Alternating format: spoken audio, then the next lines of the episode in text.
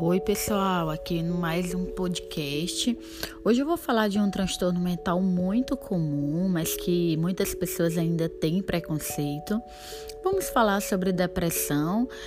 Primeiro é importante falar que nem todo estado de tristeza deve ser considerado como depressão o término de um relacionamento, luta pela perda ou a morte de alguém, tudo isso é normal que a gente sinta tristeza por mais tempo, no dia a dia ter pensamentos negativos, sentir a emoção como tristeza, tudo isso é normal.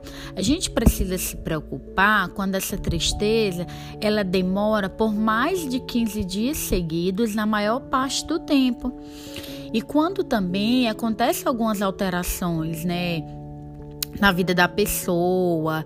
Por exemplo, a pessoa com depressão, a depressão ela pode influenciar o desempenho, o pensamento, a memória, o discernimento, o modo como a pessoa que sofre de depressão vê a si mesmo, os seus familiares, as situações ela está alterada.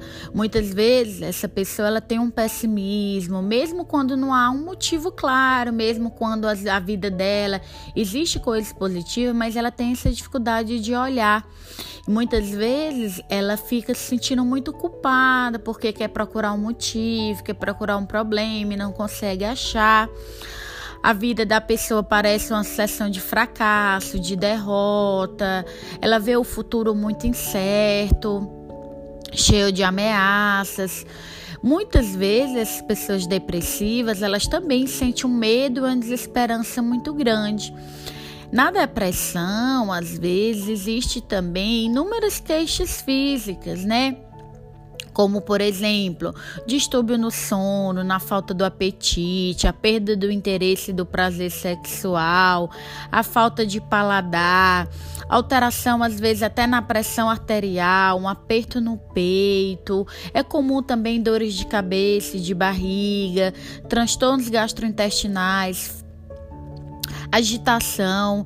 E assim, gente, é muito delicado porque porque a maior parte das pessoas às vezes tem depressão e acaba se acostumando, acha que é isso, ou quando não tem vergonha de pedir ajuda, principalmente se a família ainda tem muita depressão ou muito preconceito, de achar que é bobagem, é falta de Deus, é frescura. E a gente sabe que a depressão ela precisa ser tratada, ela, ela não é frescura, não é falta de Deus, é um transtorno mental grave, se não tratado, se torna incapacitante.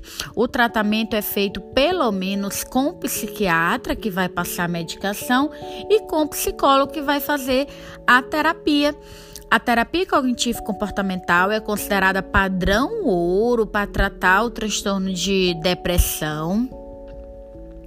É importante saber também que esses sintomas, né, isolados é, e por pouco tempo, né, como perda, fracasso, decepção, não, não é necessariamente a depressão. Se torna depressão e sintomas que eu falei quando acontece com uma frequência por mais de 15 dias, na maior parte do tempo. Eu acho que isso é importante saber.